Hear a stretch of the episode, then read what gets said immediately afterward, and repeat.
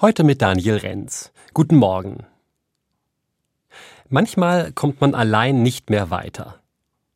Weil die Herausforderungen zu groß sind, die Hindernisse übermächtig hoch oder die Gefahr zu gewaltig.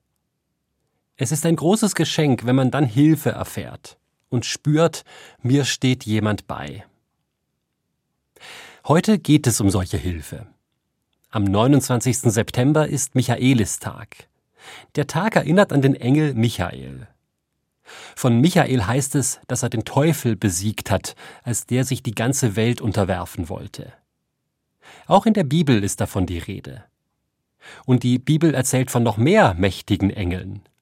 Sie führen Gefangene aus dem Gefängnis oder bewahren Todgeweihte vor der Hinrichtung oder halten von einem gefährlichen Weg ab. Da habe ich einen Schutzengel gehabt, das sagen Menschen ja bis heute immer wieder. Wenn ich mir Engel auf Postkarten oder Andenkenbildern anschaue, da wirkt das oft ganz anders.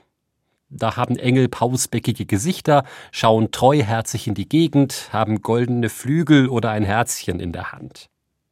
Ob solche niedlich kitschigen Wesen überhaupt helfen könnten, wenn es drauf ankommt? Ich wünsche mir da lieber jemanden wie Michael und seine Gefährten einen, der mich wirklich schützen und bewahren kann, wenn meine Macht am Ende ist. Übersetzt bedeutet Engel Bote. Engel sind Boten Gottes. Deshalb enden ihre Namen, Michael, Gabriel und so weiter, auf El, den hebräischen Begriff für Gott.